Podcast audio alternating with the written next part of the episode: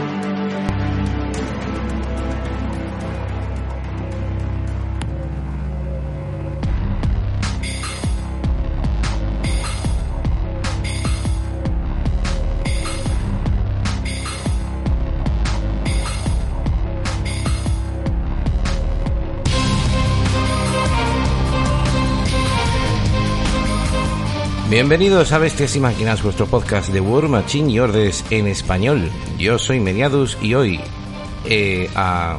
¿cuánto? 25, 30, 40, 50 centímetros de mí se encuentra Auros. Buenos días. Muy buenos días, Meliadus. Efectivamente estamos a, distancia de roce fálico. Sí, eh, exactamente. Más por mi parte que por la tuya, exactamente. Todos lo sabemos. Pero eh, la, la cuestión es que es la primera vez que estamos haciendo un podcast los dos juntos en vivo, en directo, y eso que vivimos relativamente cerca. ¿Qué tal la experiencia? Hombre, pues a mí me está gustando mucho, tío. Es, mucho más romántica. O sea, te, estoy mirando a los ojos ahora mismo. Eh, eh, bueno, el caso es que eh, estábamos ahí. ha sido la primera vez que hemos hecho el podcast así como lo estáis escuchando en directo. Y, y claro, hemos tenido que hacer muchas cosas sobre la marcha porque nunca hemos hecho eso, ¿no? El, podcast así, un programa de radio, digamos, eh, online. Y la verdad es que eh, la, experiencia mola. A ver cuando el señor Auros decide volver a la civilización. ¿eh? La civilización. volver, a la, volver a la civilización de una puñetera vez. Y, y, nada, pues poder hacer esto más o menos que creo que va a quedar bastante, bastante guay. Sí, hombre, nos pegamos un estudio ahí guapo, guapo. Hombre, claro, lo que pasa es que como muchos proyectos tenemos ahí, están en stand-by. Bueno, pues eh, ha pasado mucho tiempo, ha pasado un mes, lo sabemos, pero es que hay una cosa que se llama vacaciones. Son fechas complicadas, vacaciones y familia y... y todo, entonces Claro, con todo eso tenéis que pensar que, evidentemente pues nosotros eh, tenemos una vida real, tenemos eh, somos potentados, entonces nos vamos semanas a, hoteles eh, a descansar, nuestros cuerpos serranos. todo y, incluido, y, claro, entonces nos, acordamos de que tenemos un podcast y hoy, pues mira, pues lo vamos a hacer. eso no significa que desde que hace un tiempo hemos empezado las vacaciones no hayamos jugado, hemos jugado bastante.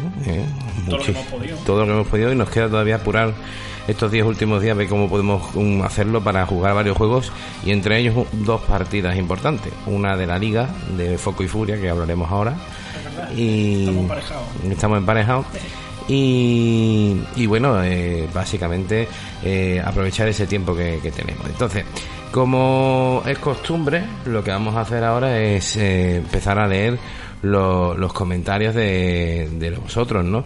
Del último programa que dedicamos a, a la invasión Norgoth, un poco pues para retomar aquel primer capítulo que hicimos allá en el mm, Paleolítico y que lo hicimos de aquella manera y bueno, creo que ha quedado bastante mejor que aquel. Eh, empezamos con los comentarios. Eh, tenemos ahí el primero, el de Mariano. Oh, mamá, genial capítulo. Eh, me encantan estos capítulos de los son geniales seguir así corazones. Yo muchas veces me imagino a Mariano como como Ana y Gartiburu. Sí, la de los corazones. Hola, corazones. Bienvenidos, corazones. Sí, pues te digo una cosa. En persona quizás es menos cariñoso. ¿Es menos cariñoso? yo creo que sí. ¿Eh? es un poco cabrón. Sí, bueno, también es cabrón por las ondas, pero yo te quiero decir que, que aquí me lo imagino como Anigartiburu, cabrona. Pero... Yo, te quiero mucho, ¿eh, Mariano? Sí, sí, es la versión cabrona de, de Anigartiburu. De eh, un besito. Bueno, pasamos a Cristóbal Infantes. Eh, y yo que creía que los orcos eran como orcos grandes y resultan que son como los malos de las crónicas de Riddick. Gracias en cada audio descubro algo nuevo de este rico mundo. Pues lleva toda la razón. Yo no sé si tú, como eres un millennial tú también eres millennial, hombre. Yo no soy un puto millennial. El caso es que, eh, sí, eh, Cristóbal lo, lo, clavó. Yo nunca había pensado en los necróferos de Riddick. ¿Tú lo has visto la película? Vi una película, pero... ¿Ves? El perdido. El caso es que tienes que verla, las crónicas de Riddick, porque hay una especie de civilización que son implacables. Y a mí, cuando Cristóbal dijo que los orcos se podían parecer a los necróferos, dije, hostia, la clavamos perfectamente. Así que bueno, mm, te lo encuentro, ya tienes deberes que hacer, joder, que nunca haces nada. No, la verdad es que es, algo que yo, que yo me preguntaba, no sabía realmente estado leyendo cosas de los orcos y no he encontrado nada para hacerme una idea a ese nivel. No, no se me ha ocurrido nada con lo que compararlo.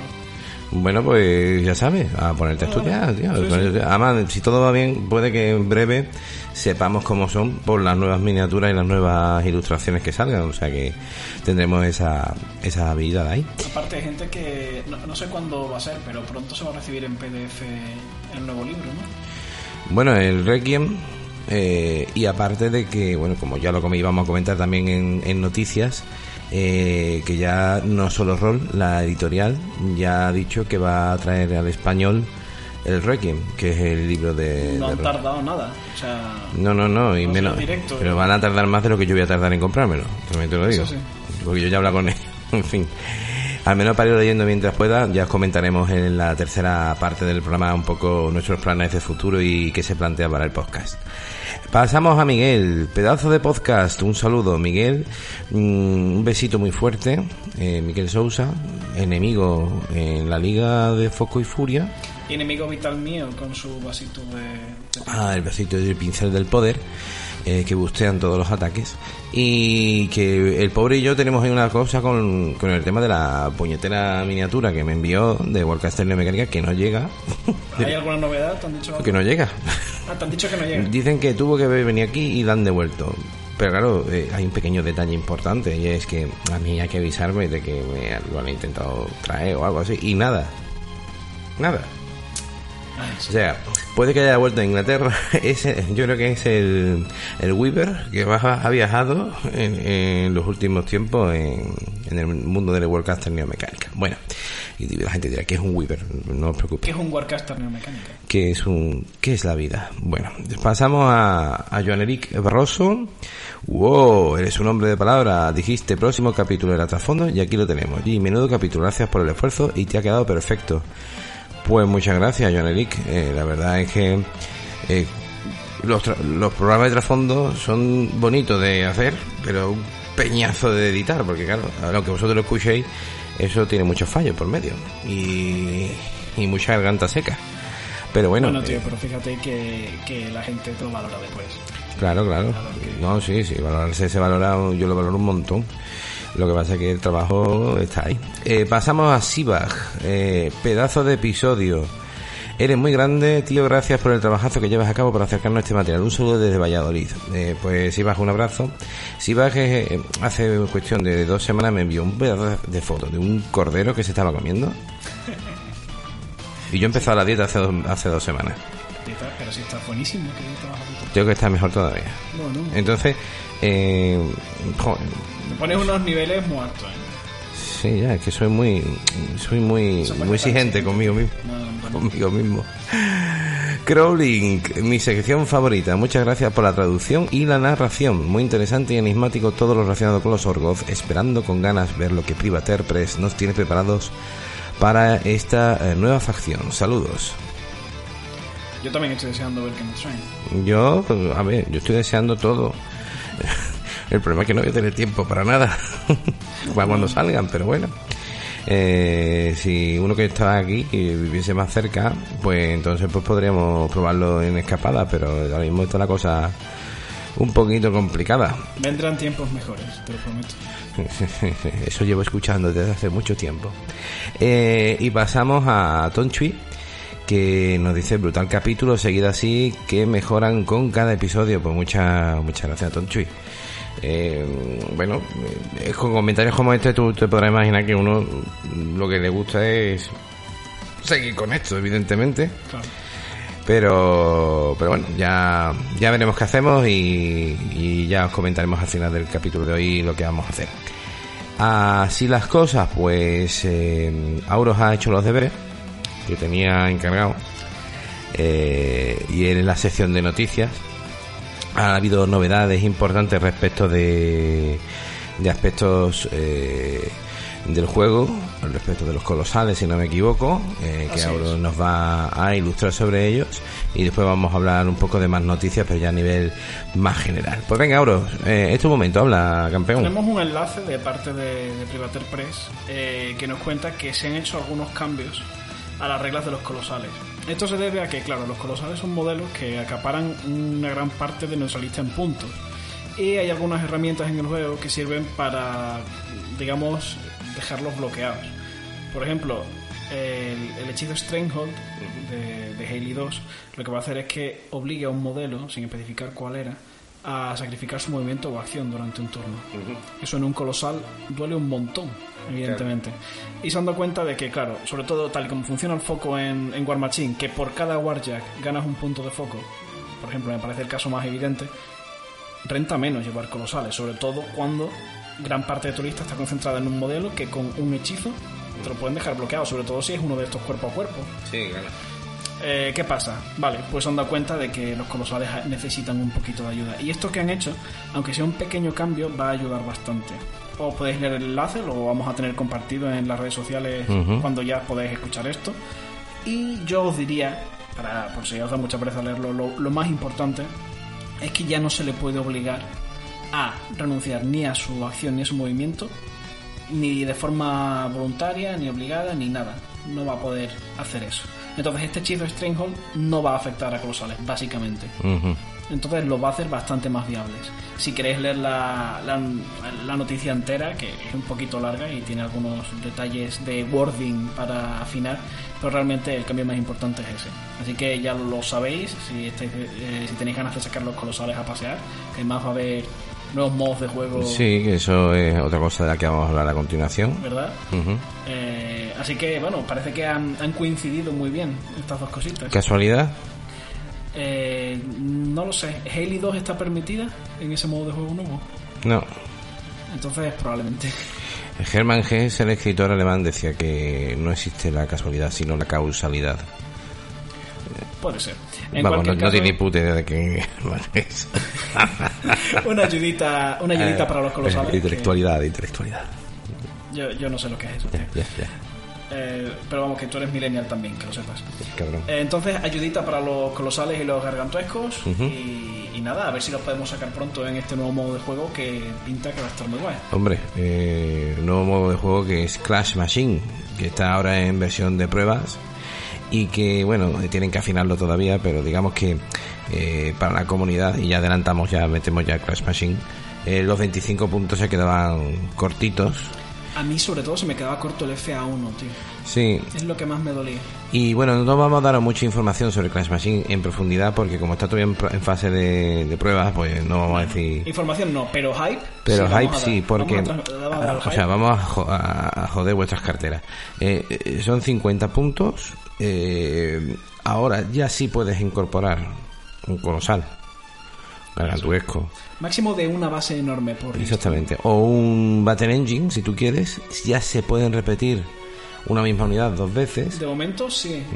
Estamos viendo. Y luego hay efectos de juego, eh, que eso es una cosa que me escama. Yo no lo veo todavía claro, pero bueno. A ver, cuéntame.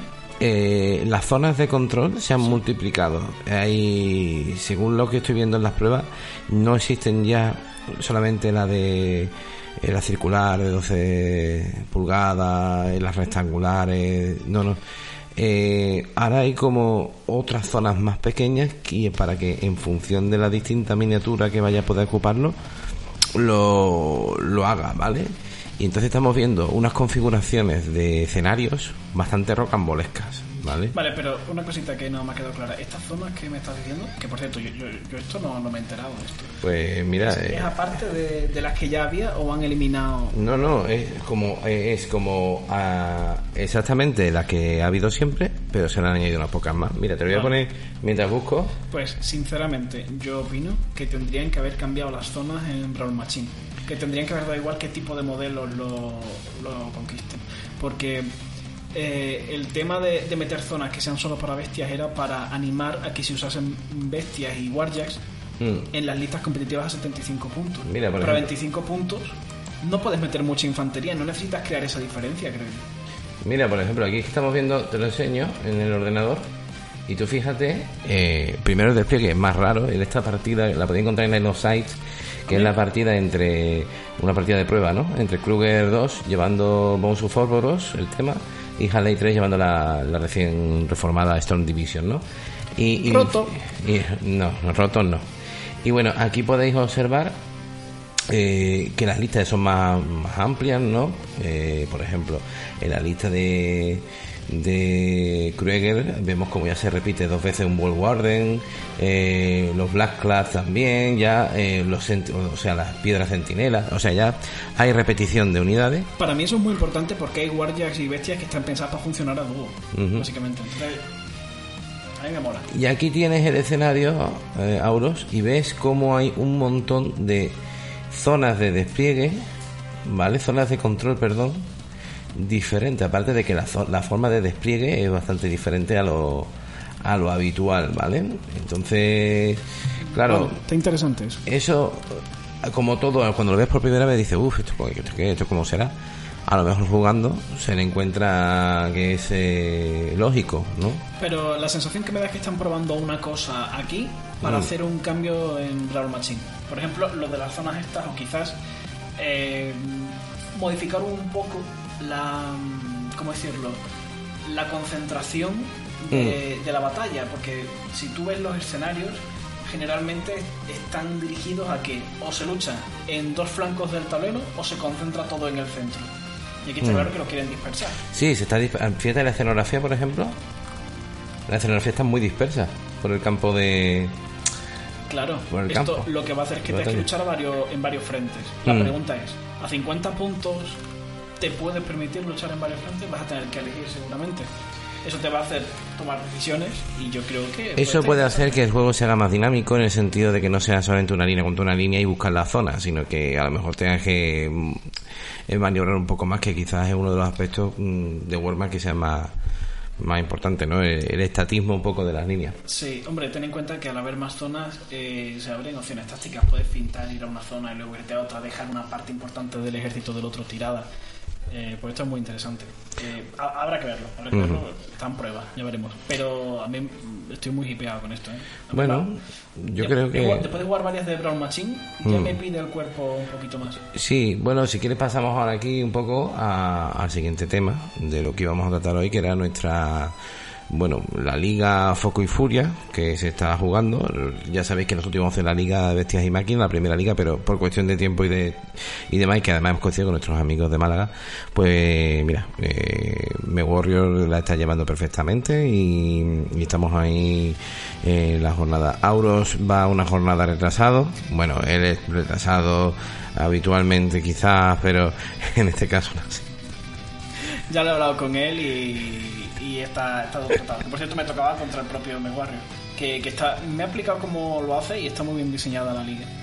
Por el tema este de se ha aplicado un resultado provisional para Mm. determinar eh, Los el enlaces. seeding, ¿no? Mm. ¿Se- ¿Se llamaría eso? Sí, Me sale el Spanglish que flipa. Y, y a partir ya después se juega la partida cuando se pueda y se aplica el resultado. O sea, Cualquier día te escucho oye, ya tú sabes.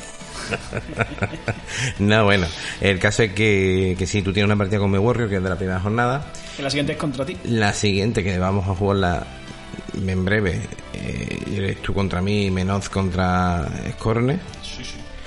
eh, que además coincide con una partida que tenemos que jugar nosotros de nuestra, de nuestra campañita. Sí, sí. Y yo jugué la primera partida de la liga contra Abraham, eh, el jefe de reinos de, de dados de hierro del canal de rol, que estuvimos jugando la partida y bueno, aunque gané yo por caster kill, ¿eh? Eh, la partida se las trajo porque el, colega llevaba tiempo sin jugar. La lista que hizo, yo la vi y bueno, vale, pero después me pegó varios sustos a lo de la partida. Oye, impresionante, de hecho me pegó bastante. Lo que pasa es que la lista que yo llevaba es Ya te conozco yo, tío. la Yo sé lista, lo que te gusta. esa lista que, que le he cogido la manija y soy capaz de darle la vuelta a las situaciones y, y también él quizás fue demasiado impetuoso con su caster, Es que es normal cuando llevas un tiempo sin jugar caer en esas cosas. muy impetuoso y, y bueno, pues digamos que Sobre todo cuando vas ganando, ¿eh? ¿El qué? Cuando, cuando vas ganando, Sí, No te pasa te, te para adelante. y, y bueno, en este caso, pues, si ya me gustaba antes ese Warjack, ahora me encanta, que es el Sanctifier. Mi Warjack favorito de Menoz, pero de largo. Porque fue que me- le metió las joyas a, a este, a Creos 3 y me dio la partida. De todas maneras, vamos a jugar mucho porque este hombre es muy. Aparte que me lo pasé muy bien. Eh, es un tipo encantador, me lo pasé bien, oye, fue una, jugada una partida interesante, que por cierto os recomendamos que vayáis a su canal de Twitch, que allí también podéis ver la partida en directo y que también está jugando la liga, por lo cual podréis ver más partidas a más partidas. ¿eh? Y eh, yo te diría que, hombre, que viendo lo que lo que hace lo que hace en su, su canal y sus redes Mm. es muy interesante, podríamos traerlo y hacer algún capitulito. Ya he hablado yo con él, pero eh, tiene un problema igual que yo, eh, que se llama mm, papá. Y entonces el, el poco tiempo que tiene no coincidimos a lo mejor en la franja horaria. Yo hablo desde la inexperiencia, pero vosotros es que parece que no tenéis hijos, que tenéis problemas. No, no es un problema, es que cuando tienes hijos comienzan realmente los problemas. No, ya, ya, Y lo peor de todo es que te gustan esos problemas, ¿sabes? Ya, ¿Sabes? Entonces, ya me di cuenta. ya, ya, ya, ya lo verás. Como eres un millennial, o a lo mejor, Tú también. a lo mejor te haces con un perrito y lo vistes de ser humano. No lo sé. vale, tío. Bueno, pues eh, dicho eso, eh, nuestra campaña también que hemos estado jugando con partidas, hemos jugado hasta ahora cuatro partidas, tres partidas de War Machine. Hemos jugado una de, de menos discornes y luego hemos resuelto el encuentro este. El que encuentro, esa, esa trama que hicimos, ¿no? Entre Cignar y Trollblots, eh, la primera partida de esas tramas, de esa línea de trama, fue bastante guay. eh, digamos que, Bueno, guay para ti. Eh, fue bastante dominante. bueno, eh, Madrak- eh, jugamos Madrak 3 contra Nemo 1. Así es. eh, a 25 puntos Brawl Machine la primera partida que fue bastante interesante fue muy muy muy disputada muy disputada sí sí sí, ¿Sí? sí. ¿Fue disputado? hombre Vale, vale, vale. vale. esa fue Bueno, súper disputada Ese fue, ese fue quizás desde tu punto de vista, me creo que te parece disputada, pero tal y como yo lo estaba viendo, Sí. el control lo tenías absolutamente por el control que tenías a distancia. Mm, Porque te venías con unas unidades que amenazaban más que yo. Los disparos de Nemo, simplemente los de Nemo, mm. ya me tenían totalmente acojonado. la dote sobre todo la dote eh, de Nemo 1 es bastante guay para ser un viejo y, la partida esa eh, representamos como un asalto a un pueblo en la frontera eh, del bosque de espinos y Sí, es una incursión troloide para... Eh, sí, en plan Calebo Roca. Ah, sí, eh, dijimos que, que había una fortaleza Exacto. hacia dentro del bosque y que a los trolls, por lo que sea, lo de las fortalezas en territorio... Les había tocado la nariz. Entonces, recursos. pues bueno, digamos que Cina consigue expulsarlo. Después quiere encargarse a, a Madrak 3 eh, una fuerza de asalto de mierda. Porque qué malos son los, los magos pistoleros. La madre que me parió. Hombre, también te digo, es una cuestión de... Muchas veces este juego es un, un piedra, papel, tijera. ¿no? Sí, sí. Eh, si tienes disparos de alta potencia para bajarte a los champions, Sí. guay. Pero si vienes con potencia 10, 12, pues... Yo lo probé. Yo voy a probar la. Pues, pues, bah, Tiempo perdido. Le metieron una hostia a Brisbane 1 y se acabó. Y, y luego jugamos la primera partida que jugamos con muchas ganas fue la de Menoz contra Scorne. Sí, esa es la que, la que tenemos grabado algún... Pequeño no, sí que lo hemos subido por el Insta. Sí. Eh, esa estuvo esa estuvo guay. Esa también fue un dominio total tuyo. Sí. Lo que pasa es que...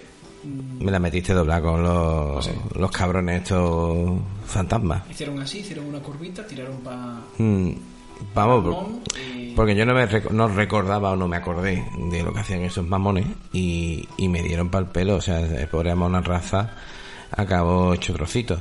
Y desde entonces, eh, Meliadus tiene pesadillas con eso y ahora no hace una lista sin un Sanctifier.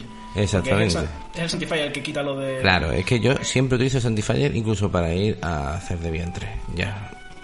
Y en esa lista dije, no voy a meter Sanctifier, voy a meter el Templario que tiene más chapa. Pues. Todos los Warriors con, eh, con escudo. También te digo una cosa: eh, ¿qué diferencia de chapa hay entre el Sanctifier y el, y el otro que has hecho? Por ahí vos no, no recuerdo. Es importante. Para mí, la chapa fue Mm. determinante Sí. para tener que ir por ahí, que si no, quizás podría haber controlado un poquito más. Pero mi lista no podía con- controlar tanta chapa. La lista que yo tenía era una lista que si te llegó a trincar y estaba a punto de trincarte, eh, Sí, el sí, caster hubiese arras- arrasado porque tal, lo que pasa es que aparecieron los colegas estos y me hicieron un, un hijo. De todas maneras, bueno, esa partida digamos que tiene una vuelta y la vamos a hacer coincidiendo con la partida que tenemos que jugar de, de, de Foco y Furia de la liga. Y luego, eh, ¿qué más cosas hemos jugado hasta este tiempo? Pues creo que el protagonismo lo tiene eh, Una cosita que teníamos ahí pendiente, que de hecho nos habían preguntado por ahí. Y del cual vamos a hablar hoy, que es Worldcaster Neomecánica. Y vosotros diréis, seguro. Dirá, habrá gente que diga, "Bueno, esto es que esto es bestias y máquinas. Esto es World Machine y Order. Esto es. Sí, sí, sí, esto lo es. Hay máquinas. Hay unas máquinas, ¿eh? Que son los Warriors avanzados. Estos que tenemos aquí. Y que el juego es flipante. A mí me ha sorprendido. Yo cuando estoy buscando la información me pareció que tenía buena pinta.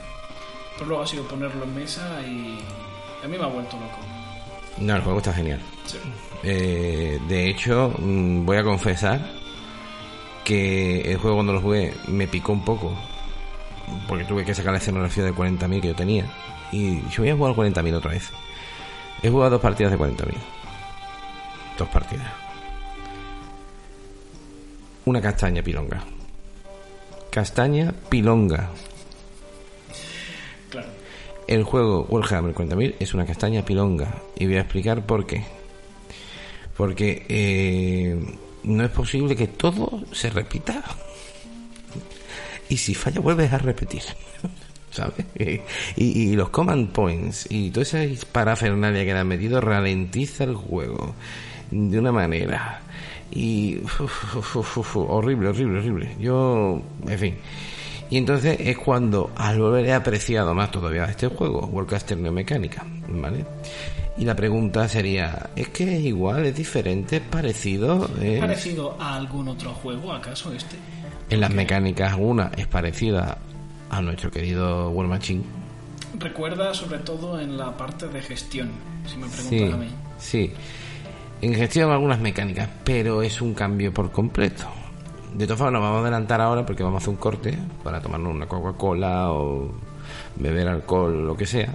Sí, sí. Y ya le meteremos caña un poco a Worldcaster Neomecánica, que tenemos además, estamos grabando en la mesa de juego mía y tenemos aquí pues todo desplegado. Tenemos a los amigos estos de. mm, de. mm, de los Marcher Worlds, al Eternum Continuum y, y nada, y tengo todavía por montar algunas cosas, pero de todo esto vamos a hablar dentro de unos minutos, así que os dejamos con un poquito y, y ahora ahora seguimos. Un besito.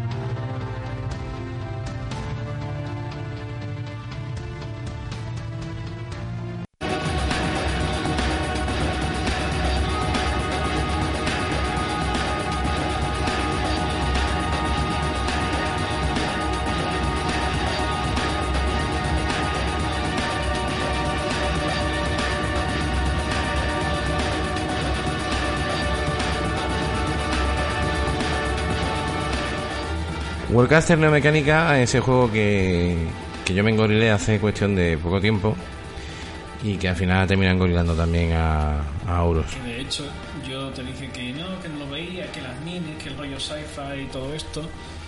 Y bueno, y al final, no, no recuerdo exactamente por qué, me puse a echarle un vistazo y te dije, oye, que es que, que, que esto me ha molado. Mm. Y entonces me dijiste tú, ¿qué me dijiste? ¿Te acuerdas? No, pasó tanto de ti que no me acuerdo.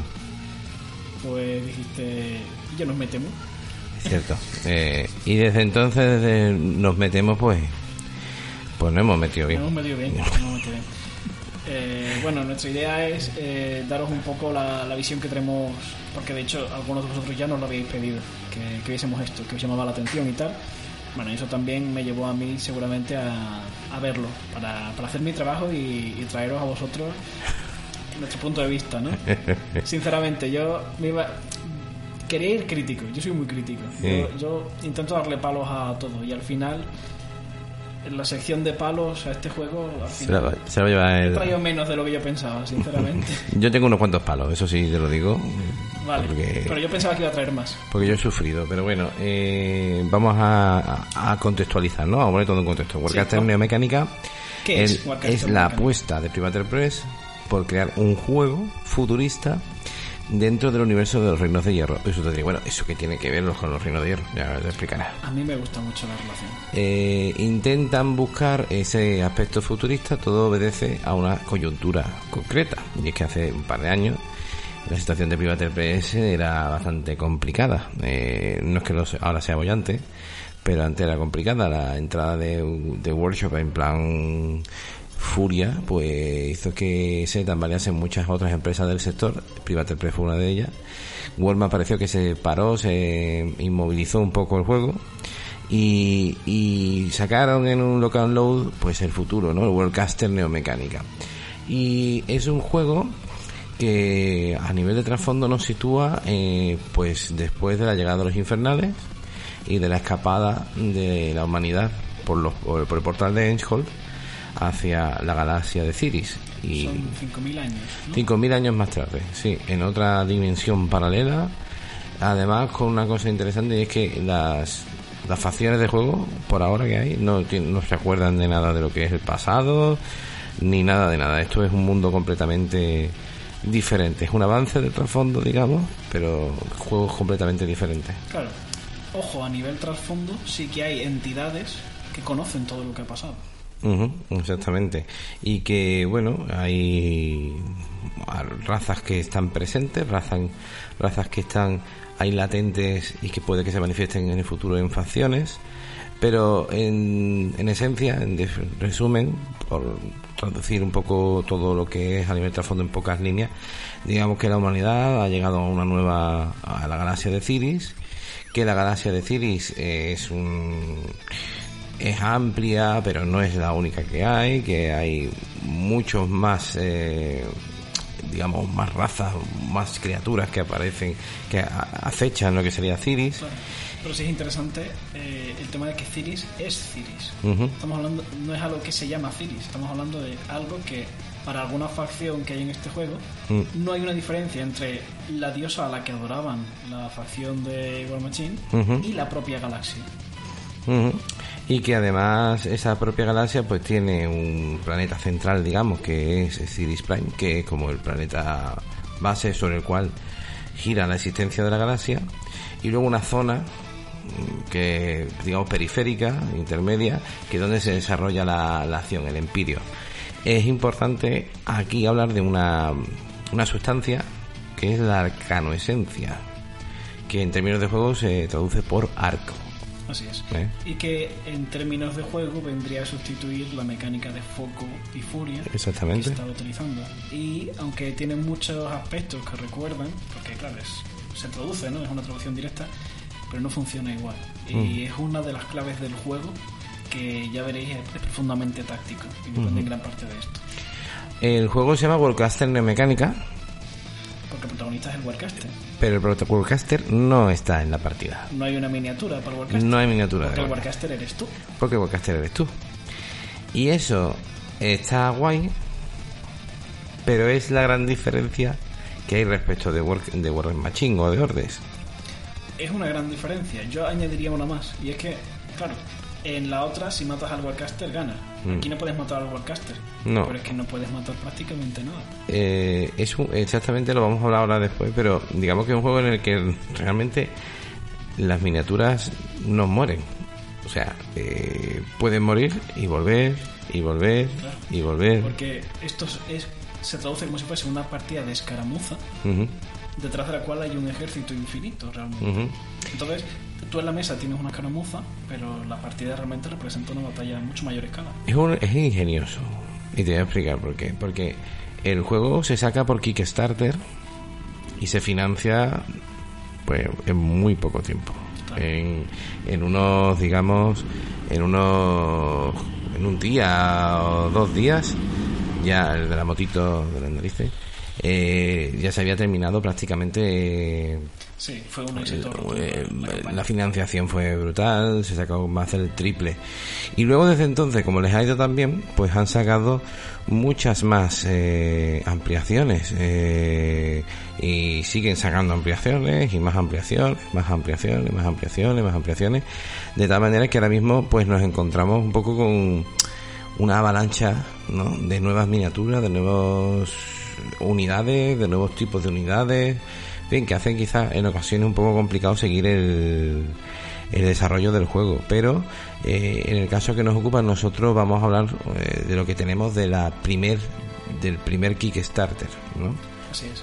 Que, bueno, es eh, principalmente lo que ha llegado a España.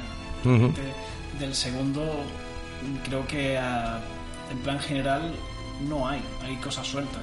Y el tercero yo creo que todavía está lejos de que, de que venga.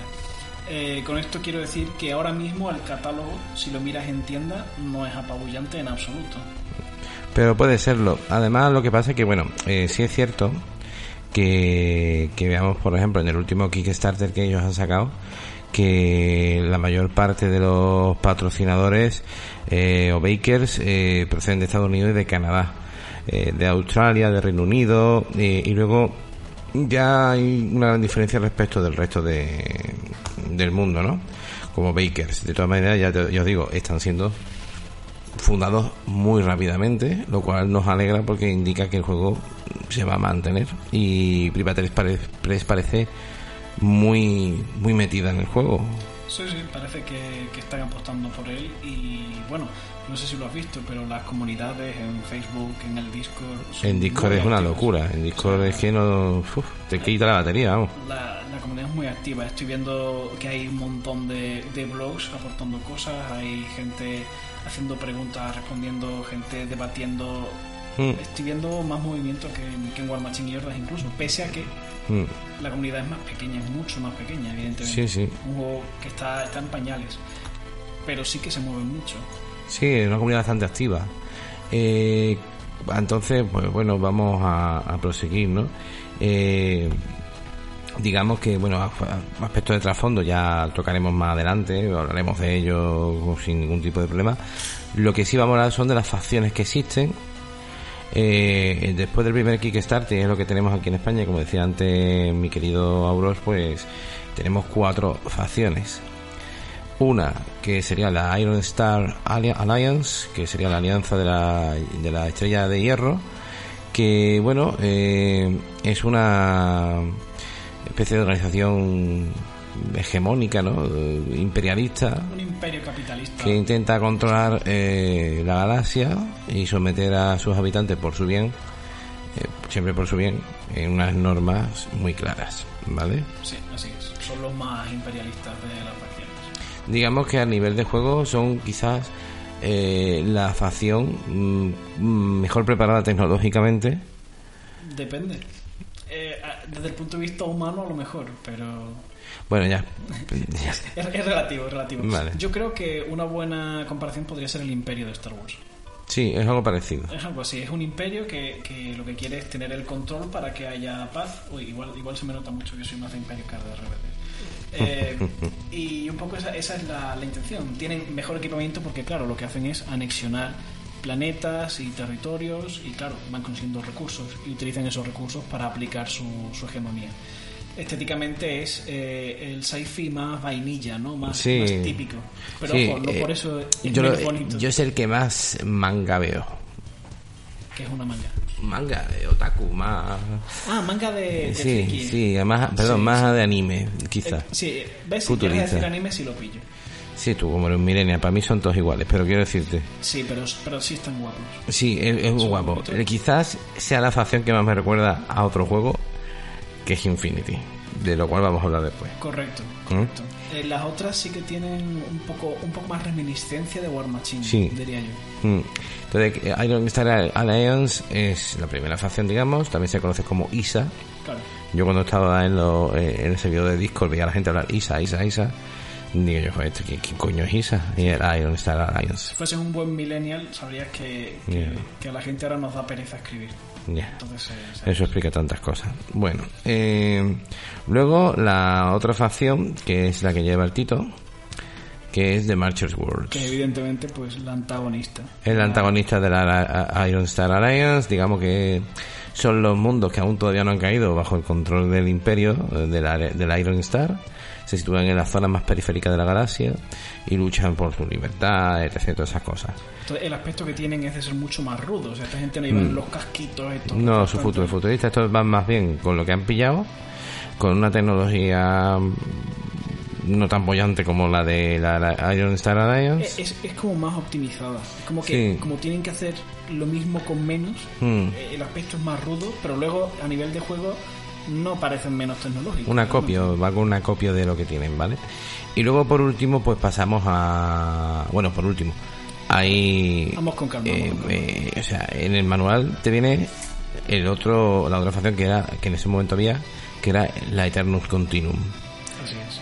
Estaba un poquito por su cuenta. Esta tiene un trasfondo quizás mm, más interesante. Sí. Su estética no es nada anime ni nada de eso, es más bien. A mí me recuerda bastante a, a los Harkonnen de, de Dune.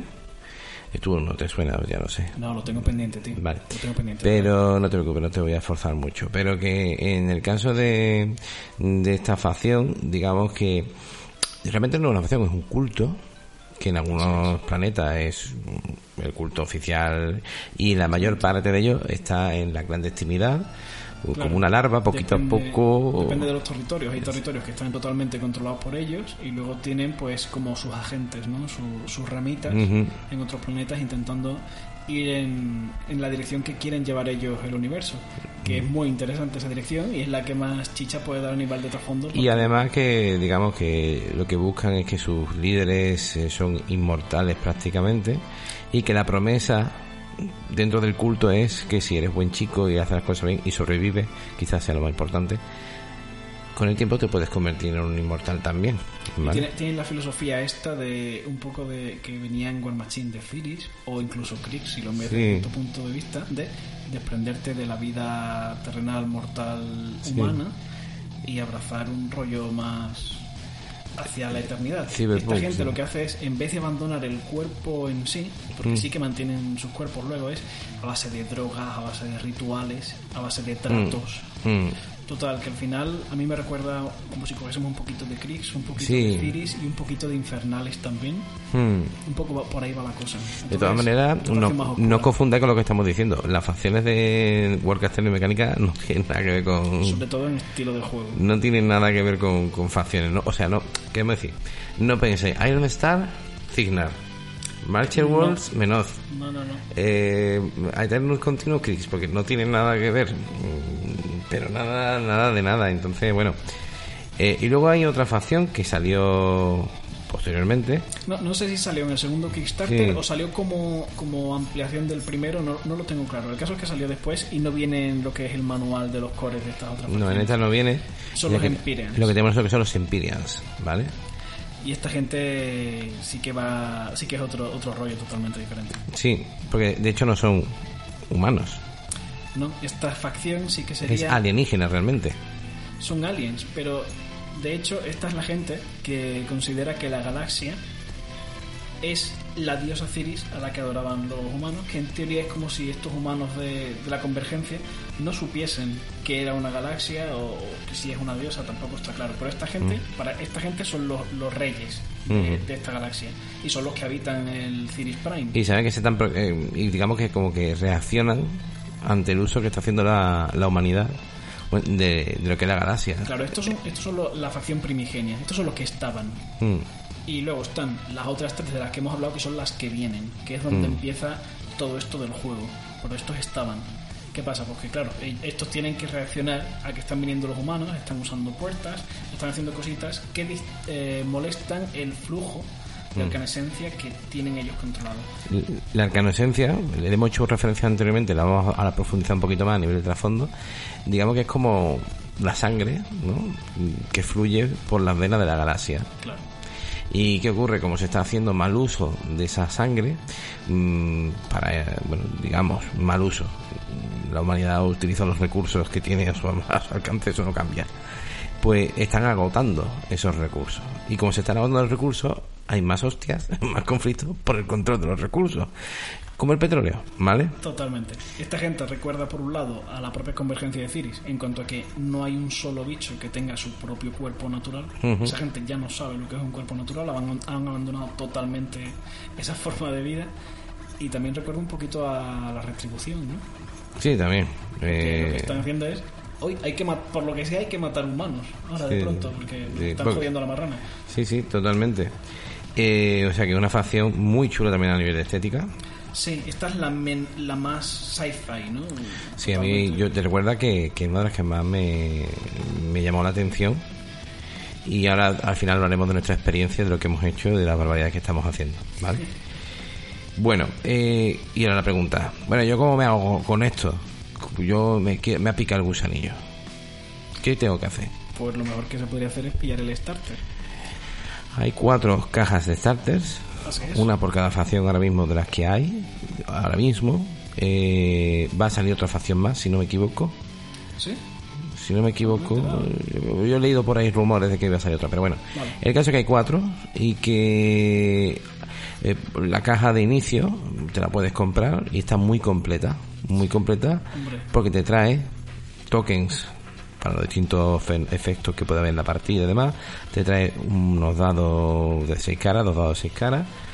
Te trae además... Por eh, cierto, los dados son los del Monster Apocalypse. Exactamente. Los dados, y luego dados de, de Monster Apocalypse, que son los impactos, una baraja de cartas, las tarjetas de las unidades que trae el, el starter, el, el reglamento, muy sencillo, no muy, compleca, no muy complicado, y luego pues eh, una serie de fichas y demás. O sea que te lo trae todo para empezar. Y las miniaturas están estandarizadas básicamente en cuanto a que te traen un Warjack ligero, un solo que es River, que Mm. es como una especie Weaver. de nodo. Wi- Weaver, Weaver. Weaver, perdón. Que estoy, estoy viendo los Eternos Continuos delante y me he liado. Después hay otro solo, ¿no? Generalmente que, que cambia entre una facción y otra. Según Sí. la facción es un solo de apoyo, un solo de combate, un solo eh, cambia. Y después un squad, que es como las unidades de War Machine. Lo que pasa es que en este juego la- las unidades son de tres miniaturas. Mm. Eh, entonces, mm, vosotros me decís, bueno, viene poco para empezar, ¿no? Pero Se pueden hacer partidas en pero es que este juego tiene una cosa muy guay. Y, y es una eh, a nivel de negocio eh, bastante inteligente. ¿Por qué? Mm, porque no te hace falta en principio tener toneladas y toneladas de miniaturas.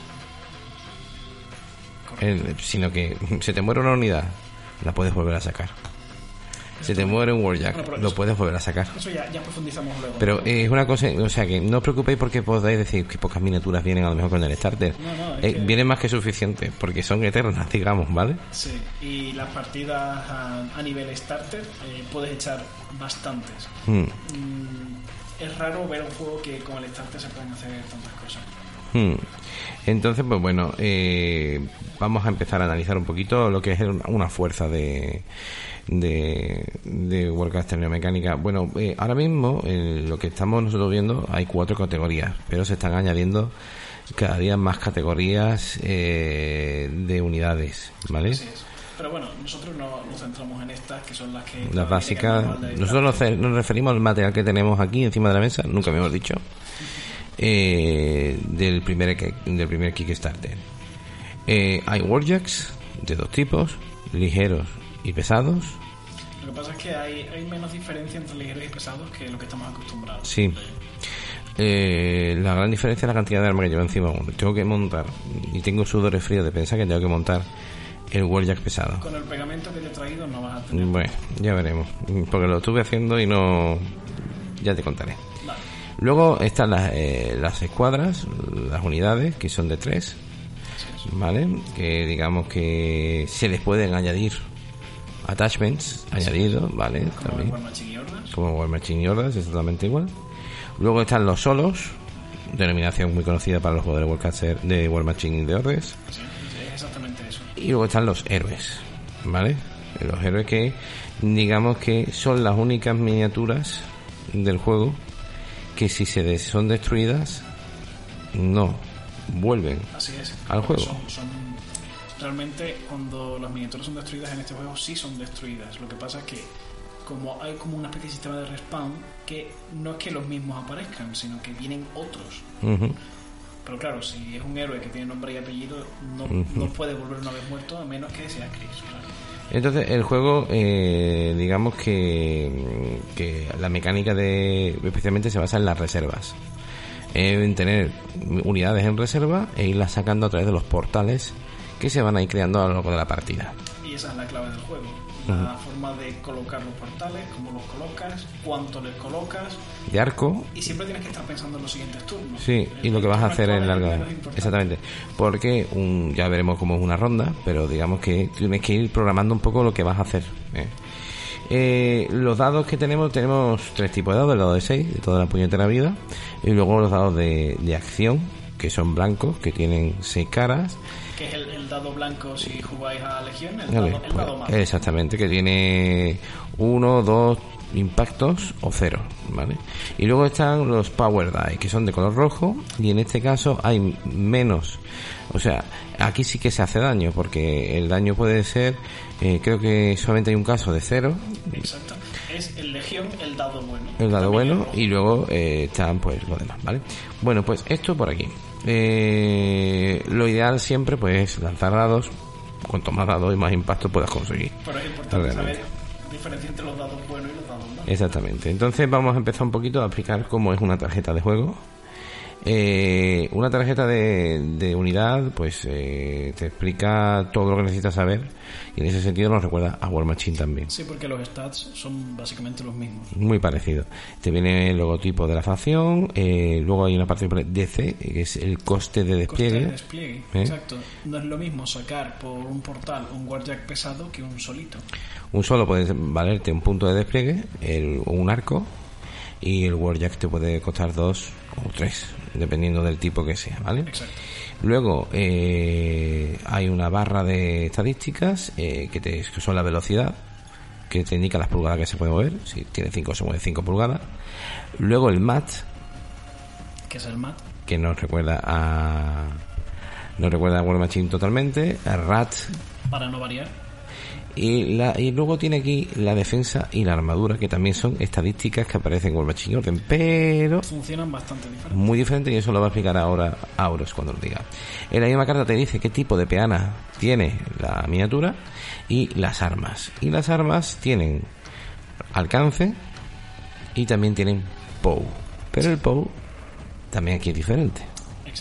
Exacto. Sí, Vale. un poco la misma norma que la defensa y la armadura, que ahora lo vamos a ver. Y en la viñeta donde te aparece una reproducción de la miniatura que estás jugando, te dice el número de heridas que puedes recibir. Así es. Una vez que se completa la herida, hasta luego, Lucas. Entonces, por la parte de atrás de la carta te vienen todas las reglas especiales. Igual que, que y Hordas. Por detrás de la carta te especifican las habilidades que tiene el personaje. Pero a diferencia de War Machine y Ordes, hay habilidades que son pasivas, que las tiene de por Sí.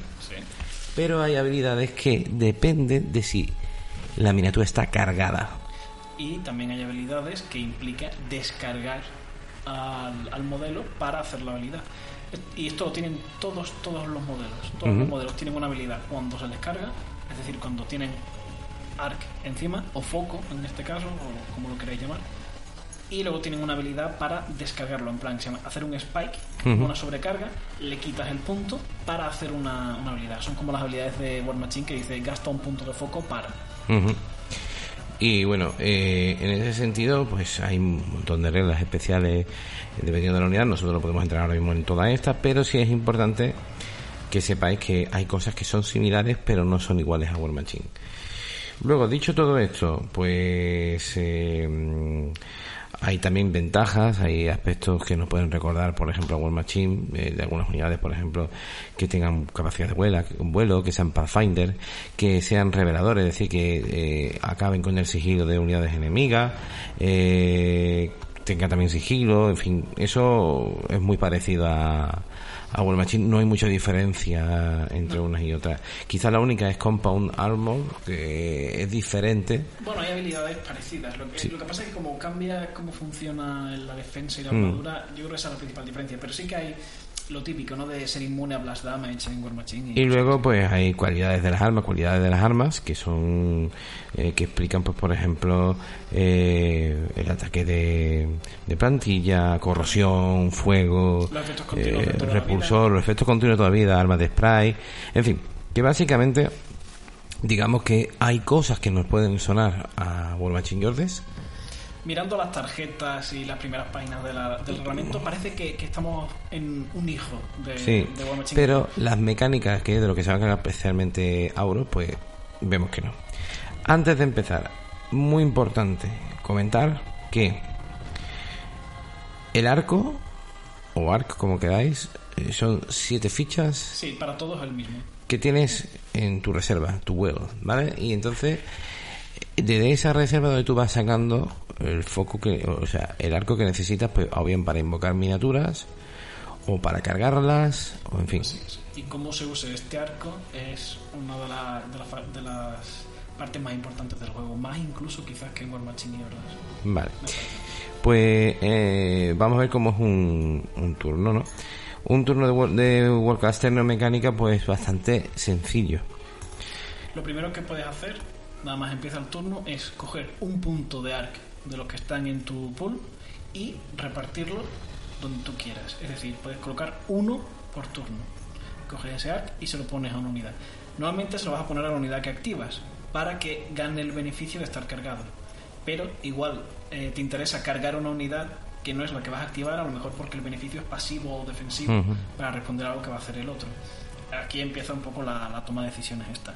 Una vez puedes, una vez colocas el arco, puedes jugar una carta Cypher. No sé si hemos explicado lo que son las cartas Cypher. La carta Cypher, digamos que es una baraja que se compone de cuatro tipos de, de cartas. Cada una de ellas está orientada pues hacia un tipo de unidad. Por ejemplo, eh, están las miniaturas, eh, están las... Bueno, mencionamos antes La- los tipos de unidades. Bueno, sí, dijimos anteriormente, pues están eh, dentro de las cartas, de los tipos de cartas, hay cinco, cuatro tipos. Están las furias, cartas furias, que serían hechizos ofensivos. hechizos ofensivos que se lanzan a través de unidades que tengan la capacidad de furia, como por ejemplo los Weavers. Claro, nos podemos imaginar en plan que está el Warcaster en mesa y que analiza un hechizo a través de un nodo, ¿no? Pues los nodos son un tipo de solo, que en cada starter viene uno. Ujú. ¿Y qué pasa? Que como el Warcaster no está en mesa, pues es como si lo lanzase el Mm. propio Weaver. Entonces, se mide la distancia, se miden los efectos a partir del solo este Weaver o nodo, y entonces se lanza. Mm. Eh, las furias son la, la eh, donde brillan los Weavers. realmente. Mm. Luego están las cartas geométricas, que son aquellas que se utilizan para ser jugadas sobre escuadras, sobre unidades. Solo bufan squads. Luego están los armónicos, las armónicas que son para utilizarlas sobre cualquier tipo de unidad amistosa, Cualquier solo, Aliada, por warjack, y luego están las overdrives, que son solo para warjack. ¿vale? Que eh, son solamente para, para Warjacks. Tú puedes, Tienes que hacer un mazo, ¿no? Eh, Antes de la partida la eliges. pues, haces un mazo 12 y antes de la 15, partida, entre 12 y 15, quiero recordar, Que con el starter te vienen ya cartas para elegir. para O sea, elegir te que- sobra, sí. Que quitar unas, quedarte otras, ya, ya tienes para hacer. Entonces, esas cartas las puedes ir utilizando en distintas partes del, del turno tuyo, pues para ir pues, potenciando, para ir preparando unidades para cosas. Así es. Eh, según la qué carta te interesa utilizarla antes o después de activar. Como si fuesen dotes o Mm. hechizos. o- Mm. Bueno, eh, después de cargar podemos jugar una Y después viene la fase De cargar en ese sentido, de cargar, hablamos de meter un arco, arc a una miniatura, no es cargar de asaltar, sino de cargar es de equipar. Buen ¿vale? apunte, Emiliano, buen apunte, porque ya, ya estoy pensando en modo Warcaster y eso se me escapa. Mm. Aquí, en este juego, la carga no existe. No, No, hay una carga. Aquí, cargar es colocar un arc. Ya Sí. veréis luego por qué no existe la carga. Vale, después. sí, sí. ¿qué- qué bonito, no sé. Después vamos a activar un modelo y un solo. Es decir, en cada turno, que por cierto estos turnos son alternos, Ujú. es como yo hago una activación y ahora mi oponente tiene un turno, pues activas una unidad y un solo. Mm. Esto implica que es importante tener en cuenta qué modelos tienes en la mesa en cada momento, porque si se te queda coja de unidades o solos, cuando Ujú. digo unidades me refiero a warjacks, a squads Y a, y a héroes. y a héroes, no, no, no, los héroes son solos. Los héroes, Sí, sí, son lo mismo. Son guardias y squads. Entonces tú activas un guardia con un squad y a un solo. Si, Mm. si se te queda coja, un, tu- un turno solo podrás activar o una unidad squad o guardia o un solo. Mm, Entonces es una cosa a tener en cuenta. Como tú hagas esto, después de hacer una activación, una activación que puede ser un movimiento, atacar con un arma o con todas las armas, si eres un Warjack, todos los Warjack tienen la regla, como si tuviese la regla de War Machine Weapon Platform, atacan con todas las armas.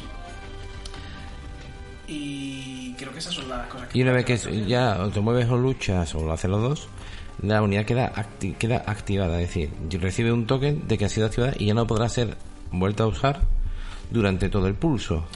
Claro, entonces, no la puedes volver a activar a menos que juegues una carta o uses una Que quite la activación y te permita a, ti poder activarlo. o hayas activado ya todo lo que tienes en la mesa al inicio de tu turno, que es el primer paso que he omitido. Claro, eso pasa después realmente. Y después de activar, pues tienes oportunidad para jugar otra carta Cypher. Después de hacer esto, podrás re- eh, rellenar tu mano con las cartas que te falten, podrás descartar una, si hay una que no te mole, y esto es básicamente el turno.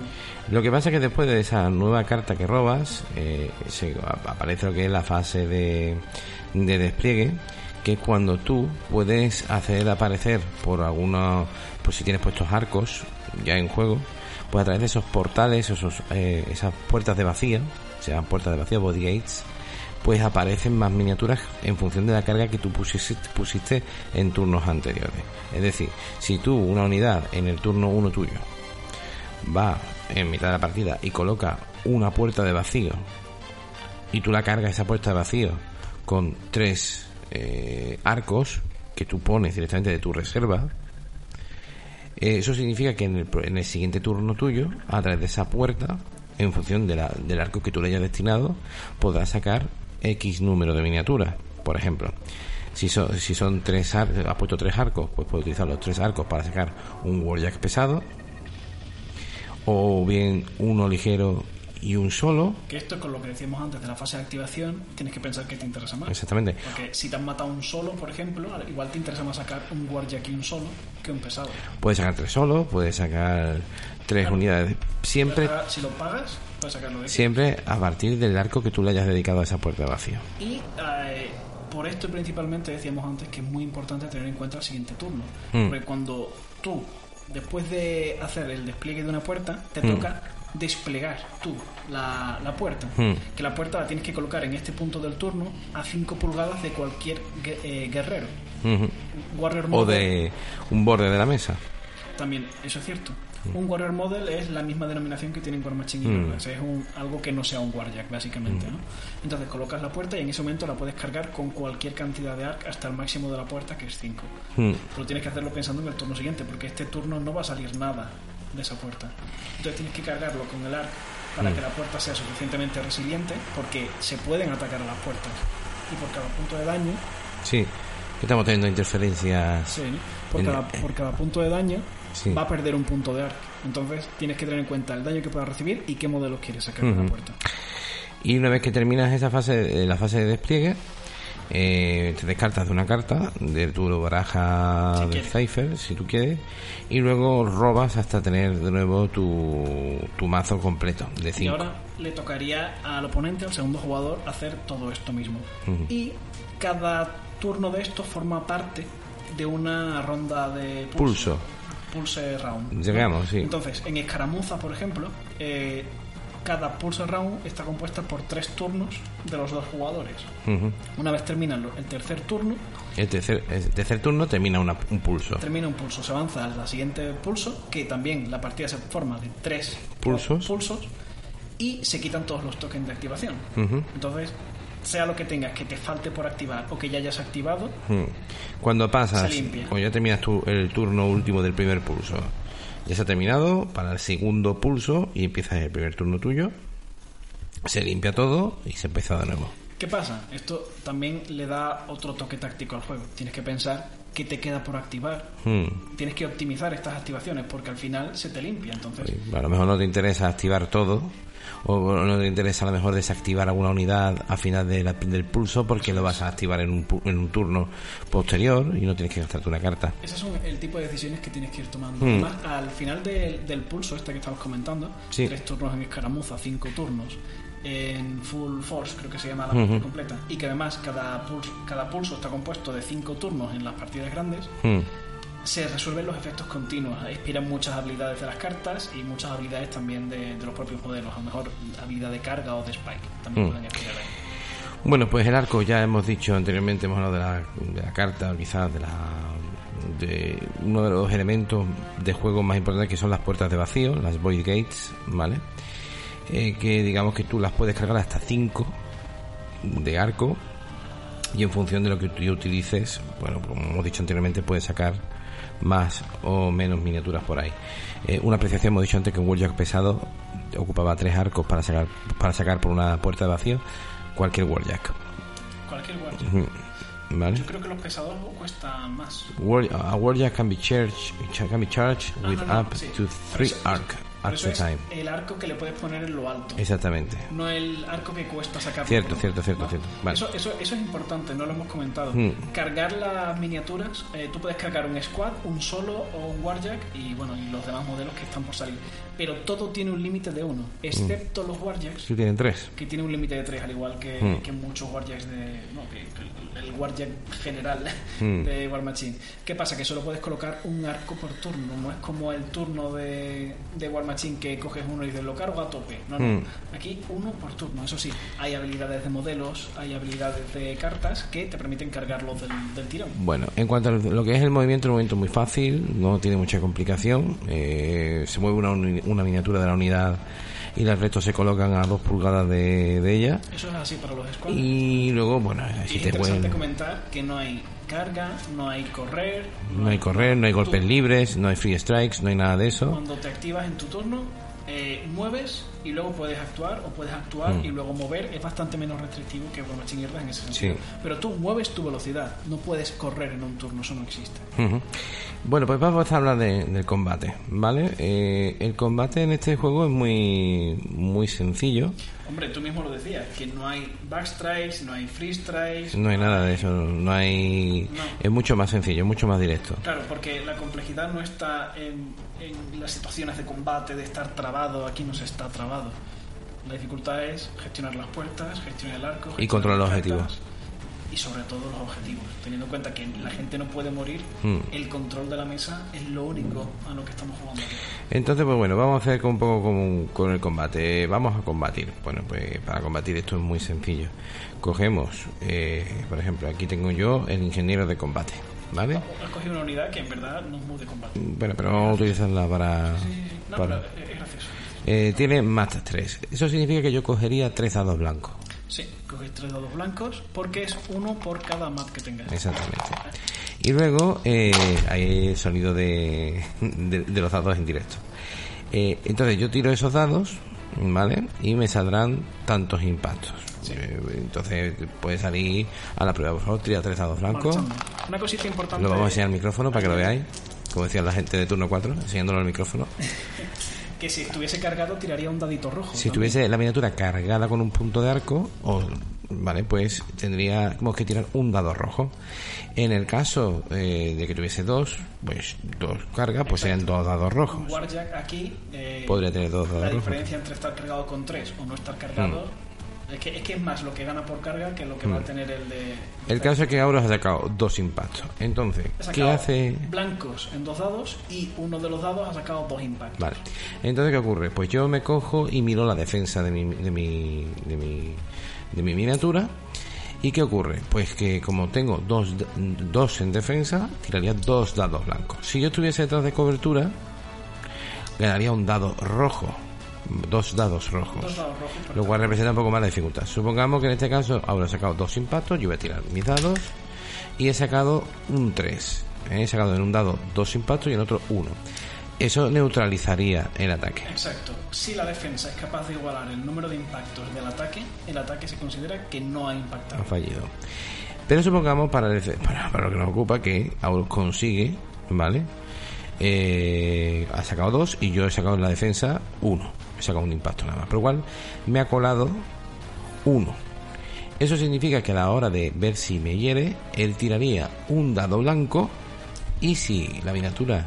No, no, no. Perdón. Lo que pasa es que, eh, como te ha entrado un impacto, Hmm. al daño se va a añadir un dadito rojo. Claro. Si tuviesen entrado dos Vale. impactos, entrarían dos daditos rojos. Y los dados blancos se tiran, al igual que se tiraba antes el MAP, Sí, con el, el POW. con el POW del arma. Entonces, la tirada para dañar sería. ¿qué, qué POW tiene? Por ejemplo, el POW del arma que tiene este es eh, son es 3. Entonces tiraría tres dados blancos y el dado rojo que es el dado justamente que representa esa diferencia entre la mat y la defensa que hemos dicho anteriormente. Eso es. Y de hecho lo voy a tirar porque ahora viene una parte muy interesante. Y entonces lo de va a la tirar. armadura. Lo va a tirar en directo, estáis expectantes todos. Pero- Aquí, delante del micrófono. ¿eh? Y ha sacado pues cuatro impactos, ¿vale? Uno en cada eh, dado. Vale. ¿Qué, ¿Qué armadura ocurre? tiene la Yo tengo armadura 4, entonces tengo que tirar 4. No, como tienes armadura 4, Sí. significa Cierto. que he igualado. Ha igualado, ha igualado, a ver, cierto, es que me, me voy equivocando.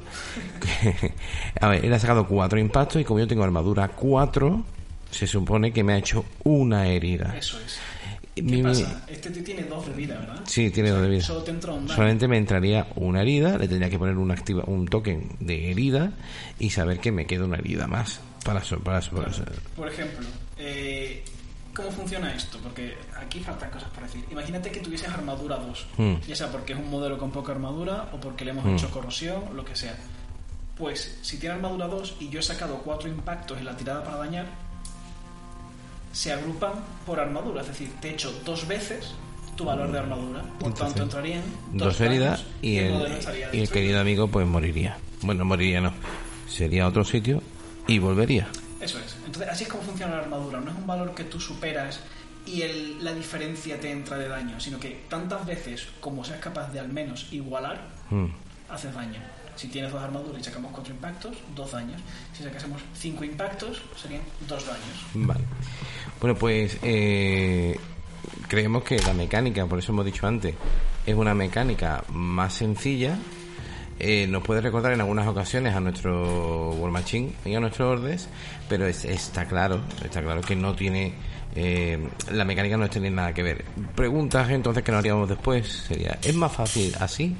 Lo dejamos para más tarde, ¿vale? Para el Hombre, final. esa es una muy buena pregunta, pero si te gusta tirar dados, esto mola más. Hombre, eh, luego, bueno, hay muchas más eh, armas de explosión, armas de... Aquí no vamos a entrar en eso. También sí existen eh, efectos continuos, como por ejemplo la corrosión, el fuego, eh, el lockdown, que sería como la disrupción, digamos, antigua, fallos de sistema, en fin. No vamos a entrar mucho ahí. No, son unos cuantos. Eh. Una de las cosas que sí puedes encontrarte que te empujen o ser embestido, eso sí existe todavía, pero no tiene nada que ver con lo que hemos dicho Mucho anteriormente. Cuando eres embestido, simplemente te empujas directamente alejándote 3 pulgadas. Y bueno, con lo que claro, este con lo que hemos dicho, esto sería la mecánica del juego. Con esto ya poder jugar. Ya puedes jugar. Sí. Vale. Fíjate. Y ahora viene una de las cosas guapas de, este- de esto que sí me encantó. Pero que después voy a dar un palo. ¿vale? A ver, Y es que los Warjacks los puedes hacer tú como te den la gana. esto no es como War Machine que te viene un Juggernaut y tiene un hacha y un puño. Aquí te No. dan el chasis. El decir, chasis. Te darían el chasis de un Y en función de cómo tú montes la miniatura, dentro de unos puntos, ¿vale? Pues tú puedes hacer un warjack de una manera u otra. Así es, cada arma tiene su propio coste. Eh, los warjacks tienen una estadística adicional que es eh, el- los puntos de arma. Entonces, con la tarjetita del warjack también te vienen eh, las tarjetitas de las armas. Y puedes hacerte, por ejemplo, un warjack a distancia, te puedes hacer un warjack ofensivo, un warjack Mm. defensivo, un warjack que aguante los puntos. Mm. Tiene un chasis con las opciones. Eh, el, el Warrior tiene una- una- unas opciones que em, es, bueno, digamos que tiene tres eh, puntos de, de casco, que es donde tú puedes poner el arma o las armas que tú veas. En este caso, en un Warjack ligero son tres, en un Warjack pesado son más. Y luego está el córtex, que el córtex es la cabeza. Y en función de la cabeza que tú le pongas a la miniatura, gana unas características u otras. principalmente habilidades. Entonces, el Cortex determina quizás el tipo de rol que va a tener el Warjack y con las armas que tú le montes podrás complementar ese rol. En cuanto a que, por ejemplo, le puedes poner un Warjack que sea, imagínate, un, un Cortex que ignore la cobertura. Eh, cuerpo a cuerpo la cobertura no existe, entonces ese Warjack ya te está diciendo que lo que le tienes que montar es un montón de armas de disparo. También hay corteses para roles que no son tan de combate, a lo mejor de, de movilidad. De movilidad, de, Que vuelo. Pathfinder, a- o, a- o que es inmune a tal cosa. Eh, lo único que pasa es que tienes que tener en cuenta que eh, hay un número de armas que puedes montar en, esos puntos de, de anclaje, ¿no? Claro, por, el- por lo del coste. Y que cada arma tiene un coste en puntos. Cuanto más poderosa, más puntos tiene. En el caso de un Warjack, por ejemplo, del Dash Wolf de Marcher Worlds, eh, tiene 5 puntos. Y tú puedes ponerle, tiene 3 puntos de anclaje. Y luego pues puedes ponerle un arma de 3 puntos y dos armas de un punto. O un arma de 3 puntos y un arma de 2 puntos. O lo que sea. Esa es la configuración. Y es una cosa que sí me gustó mucho. ¿Vale? Hombre, la- puede, tú puedes tener un Warjack que no lo tenga nadie. Mm. Prácticamente, si, si te da por hacer cosas raras. O puedes buscar optimizarlo al máximo. Conviene decir también que más adelante eh, o ya están sacando pues lo que llaman cartas salvajes, o que son los mercenarios, mm, que bueno ya especie de mercenarios lo que pasa es que están más restringidos. Mm. En plan, cada wildcard sería un héroe, ¿no? Siempre son héroes. Sí, Un generalmente. héroe que puede trabajar para dos facciones, no más. Entonces están con una estética muy marcada. Mm. Y en plan, que se nota que tiene un poquito de cada y ya está. Eso- eso está Y luego, aparte de eso, pues bueno, ya tenemos también el terreno difícil, que bueno, eso no nos vamos a entrar en ello, no tiene mucha... El terreno difícil no vamos a entrar, pero voy a decir que simplemente que si tocas terreno difícil mueves dos pulgadas menos. Ujú. Ya está, no, no, tiene- no es la mitad ni nada de eso. Si tocas, dos pulgadas menos. Y bueno, eh, las eh, misiones, tenemos eh, seis misiones primarias y luego seis misiones Que secundarias son opcionales. que se pueden añadir a las misiones primarias, ¿vale? Entonces te da muchas combinaciones posibles sobre un mismo escenario. Seis. En este juego lo importante es el escenario y, y las misiones y la táctica. Mm. Matar al otro no te va a servir de nada. Y bueno, eh, luego también hay misiones de escaramuza y prácticamente con esto es el juego. Sí, las últimas páginas del manual lo que podemos ver son los escenarios. Los escenarios está, por lo cual. Mecánica fácil. Y ahora vamos a empezar con lo que es realmente la crítica, para ir cerrando ya el bloque. Aspectos positivos. Voy a empezar yo si quiere y Vale. juego rápido. Sí. No necesita gran cantidad de miniaturas. Quizás el que menos miniaturas necesita. Gran cantidad no necesitas. Eh, dinámico. Muy dinámico. Muy dinámico. Cambia todo en un instante. todo se mueve, todo se moviliza, aparece por todos lados. Eh, no puedes estar descansando ni un minuto porque en cualquier momento te sacan una puerta de vacío, Ni un rincón de la mesa está salvo. ni un rincón de la mesa está salvo. Pones la puerta, te salen de ahí y las armas a disparo tienen más alcance que, que Mm. Wolverine mierda. O sea, La capacidad destructiva es muy grande. sí. Eh, yo, por ejemplo, Todo tengo un, tengo un Dash Wolf con un rifle lineal, con un cañón lineal y configurado para ser un cazador a larga distancia, que es una bestia parda. Sin embargo, también tenemos aquí eh, Warjacks de la Eternus Continuum, que son unas auténticas máquinas de matar en combate cuerpo a cuerpo. Picadoras de carne. Son picadoras de carne por completo, ¿no? Entonces, mm, en esa en ese aspecto, bien. Me, me- me parece un juego súper rápido, dinámico. eh, se juega mm, en muy poco tiempo, además. Y conforme más solo tú lo vayas cogiendo, más rápido va. Pum, pum, pum, pum. La mecánica de los combates me parece muy rápida. muy visual, la de tirar los dados y punto. Algo Para mí es que- una ventaja, ¿eh? Esto de no enfrentarte a valores eh, fijos, sino estar tirando, que depende bastante más del azar, entonces premia más al que arriesga. que se lleva, además, eh, es más visual, es más rápido, porque tú lo ves. Y esto es algo que se ve en muchos juegos, Legión. Eh, también, pues, por ejemplo, eh, este tú no has jugado mucho, pero pues sí, yo creo que sí. Underworlds de, de World Sí, tirada de defensa de de todo. tirada de defensa contra que son valores visuales. Es algo muy divertido. Está genial. sí. A mí personalmente eso me parece interesante. La estética de las miniaturas son miniaturas grandes. Son miniaturas grandes. Eh, quizás eh, los Warjacks no son tan grandes. No son gran- tan grandes como los Warjacks que hemos conocido. Quizás, eh, digamos, eh, son menos originales. Menos originales. Las miniaturas como diseño son menos originales. Son robots de Son robots eh, futuristas, ahí hay muy poca tela que cortar. En Empyrean sí me parece que. es- Sí, pero ahí ahora hablamos de los aspectos negativos. Vamos a hablar de los positivos. Vale. ¿Tú qué ves también positivo del juego? Que es profundamente táctico. Mm. Que no puedes hacerte la lista que mate más y esperar ganar. Que depende muchísimo de las decisiones que tomes. Sí, Mucho más que de la construcción de la lista. sí, que un montón de reglas que lo que hacen es ralentizar el juego y que sea más difícil de explicárselo a uno nuevo no existan. Por ejemplo, eh, estar trabajo, el Mm. arco eh, trasero, que son reglas que enriquecen el combate tácticamente. Pero Mm. todo lo que sea fuera del combate lo, eh, lo enfanga. ¿no? Mm, En cambio aquí, como el combate tiene que ser rápido porque no es lo importante. El movimiento... es más directo. Ir a por el objetivo, todo eso es mucho más fácil. Mm. Por ejemplo, lo del terreno difícil a mí me encanta. Que, que- que pierdas dos pulgadas y Otra cosa que también-. Que está bien y no, ¿vale? Dependiendo. Es que no existen muchos bonificadores. Me explico. Eh, tengo más dos a la armadura por esto. Tengo el aura de no sé quién, más otros dos. Más un hechizo, más dos. Como me ataques cuerpo a cuerpo, eh, tengo más dos. Más. Y además un juego en el que tú no escuchas a Auro decir dados menos tres. Oh, Es verdad, aquí no puedo decir eso. es importante. Eh, luego deciros que mm, a más cosas buenas del juego es que con un starter puedes jugar.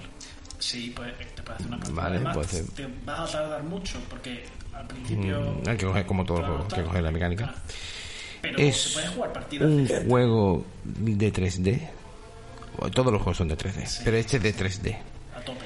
Porque como no tengas 3D, o sea, eh, olvidaros del 2D, de eso de poner un cacho de cartulina, decir esto es una casa de 7 pisos. Esto aquí se apunta a través de la ventana, te veo, no te veo. Veo ya está. y eso visualmente se agradece a mí, me encanta. Eh, luego es un juego, digamos que mm, si te mata una miniatura no pierdes la partida, Correcto. te matan el Warcaster, adiós.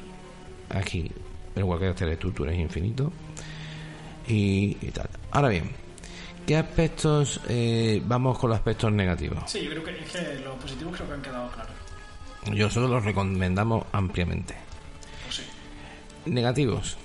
Bueno, negativos para mí son que como va por Kickstarter, las oleadas van cubriendo los ejércitos y va dependiendo de lo que vaya saliendo y de su llegada. Nosotros tenemos lo que sería el primer Kickstarter y como hemos dicho al principio de este bloque, eh, realmente la gente de Estados Unidos, Canadá, Australia son los que más han apoyado ¿no? este, este Kickstarter y van a tener los recursos más antes que nosotros. Están saliendo voladoras ahora en el último Kickstarter, están saliendo máquinas, están saliendo Vehículos. vehículos y demás que nosotros ahora mismo yo creo que durante un tiempo habremos de ver cómo lo hacemos porque hay muchas cosas de lo que vamos a hablar en el último bloque del programa de hoy. Eh, luego, otro aspecto negativo, que este me afecta más a mí. Privateer Press.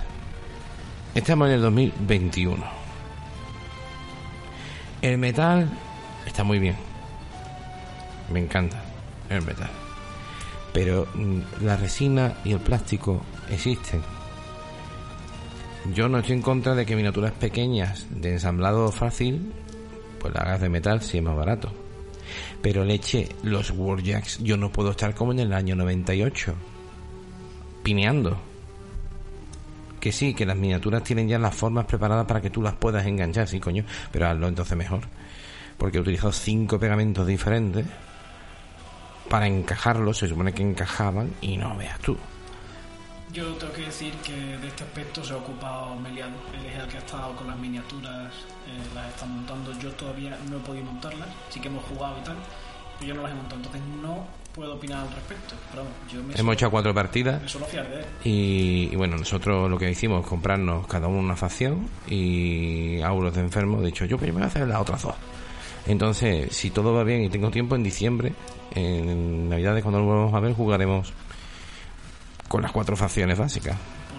Yo voy a jugar con Eternus, con Marcher y él jugar con Iron Stars y Empyreans. Eh, en los diseños de la miniatura, muy chulos, pero evidentemente también, eh, digamos que menos Empyreans no dejan de ser una línea que hemos visto en otros juegos como Infinity, realmente. Sin embargo, no sé qué nota que pintaba, eh, no sé si era el Ángel Giraldez. Giraldez, Giraldez. Lo conocen en algunos sitios. Sí, hombre, es uno de los, para mí el mejor pintor, o sea que... Pues para ti el mejor pintor dice que para él son las mejores minis de Sackboy. sí, sí, eh, Es que son, son unas miniaturas realmente, a ver, atractivas. Yo, personalmente, eh, vuelvo un poco a puntos fuertes en mi opinión. Estos Warjacks, que son más pequeños, Mm. ¿cuántas líneas... Ya, ya te ha roto un brazo. ¿Cuántas líneas planas le ves que tenga? Pues no, no, si líneas planas no El tienen. detalle está mucho más concentrado, son minis mucho más detalladas que estas, estas placas grandes de armadura que vemos en los Warjacks. Ya, lo que pasa es que eh, tecnológicamente los Warjacks de Warma tienen 15 años. Y eso afecta a la estética. Ya, lo que, lo que pasa es que yo lo hemos dicho varias veces, la, referen- la cantidad de referencias que tiene War Machine de referencia en, en- por facción hace muy difícil la renovación de todo el catálogo. Eh, pero bueno, en ese aspecto ya he dicho, el ensamblaje a mí se me hizo muy difícil, de hecho, por culpa del puñetero ahora tengo que pegarle el brazo al dashboard Lo estaba mirando, que, que me gusta mucho y... y se ha venido abajo. No son pegamento malo, creo yo.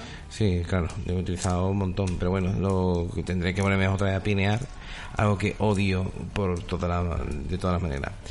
Eh, y eso sería realmente mi, mi mayor crítica. Eh, luego la segunda crítica que le podría hacer yo al juego es que mm, es infinito. Infinito, es decir, tú puedes jugar, jugar, jugar porque un año partido porque no se terminan las, las, las miniaturas. Pero eh, también eh, hay ocasiones que uno lo que quiere es ver al enemigo destruido, destrozado, reventado. ¿eh? Y, y eso aquí no lo vas a encontrar. No, pero bueno, tiene, tiene sentido, Mm. ¿no? Lo recomendamos por completo. Yo sí tengo un punto negativo más, para ser totalmente honesto, y que creo que es lo que más daño le puede hacer. Y es que el juego es caro. Bueno, No es el depende. más caro, evidentemente. ¿no? Depende, No es el más caro. porque hay determinados juegos como Warhammer que una miniatura de plástico te vale 150 euros, como es eh, un gargante. Entonces, ¿qué decirte? No es el más caro. Ya. Los precios rondan, eh, el starter son 60 euros. Sí. ¿no? Eh, un squad serían 22, Mm. 23. Un ligero. 30 y 35 un pesado. No, no llega a 30 ligero, creo, ¿no? Son 26. Sí, sí, poco. bueno. sí. Sí, bueno, ronda, ronda los 30. Y un solo Mm. normal son 15. Sí, pero, a ver, es caro, no muy caro, pero va en la sintonía, pero va en la sintonía de muchos juegos que hay hoy en día. Pero este juego, lo que hemos dicho, es que con un starter puedes estar jugando una y vez, otra vez, otra vez, otra vez, otra vez, otra vez. Efectivamente. Entonces, eh, a mí las minis me parecen muy bonitas. Si yo tuviese que dar un consejo, Es que, por ejemplo, te mata una unidad, una escuadra, se va fuera de juego. Y después el próximo turno la sacas por un por, por, se, por me una. olvidó, se me olvidó decir, para mí la mayor ventaja de este juego, Mm. que me flipa, es poderle poner todo tu cariño a pintar una miniatura Y que vas a seguir y saber que la vas a seguir usando a lo largo de muchas partidas. Que no la vas a sacar y Mm. me decías tú el otro Mm. día, uy, qué bonito que bien has pintado esa mini, ¿no? Oh, ese Land Raider, qué bonito es. ¡Pum! A tomar por culo. Ya está. Pues no, aquí aquí no, aquí lo puedes disfrutar. Eh, sí, Yo recomendaría pillar un starter si te llama la atención el juego Sí. y probar, porque una partida de starter Mm. aporta muchísimo. Nosotros, bueno, eh, nos hicimos con a través de Infernal Forge con eh, los dos starters. Esto lo haremos con los otros dos también por Infernal Forge, que eh, va en reposición ahora mismo. Y bueno, pues ya sabéis, eh, esta es nuestra crítica, posiblemente las haya mejores. No creemos que en castellano las haya mejores, porque somos el único programa que se encarga de Worldcaster Neomecánica en español. Sí. Puede que incluso seamos los dos únicos jugadores en España. No, no, no, no. Me dijiste que en el Discord contactaste con gente. Sí, bueno, pero está en Estados Unidos, chaval. Ah, son españoles. Sí. Sergi, está en, en Estados Unidos. Bueno, Y- Entonces, eh, como nosotros lo vamos a hacer, os invitamos a que os unáis a nosotros. Sí, Porque yo juego lo he disfrutado muchísimo. sí, sí, Y sí. tengo, sí. mu- tengo muchas ganas de seguir con él. Sí, eh, así que bueno, eh, lo hemos dicho. Y que nada, que esperamos que os haya motivado el juego, que si tenéis preguntas las, nos las hagáis llegar.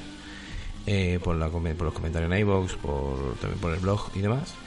Y bueno, pues que vamos a cerrar el bloque y vamos a ir terminando ya el programa con lo que vamos a hacer a partir de, de la próxima temporada. Que se nos viene encima. Venga, pues nos vemos en un ratito. Hasta luego.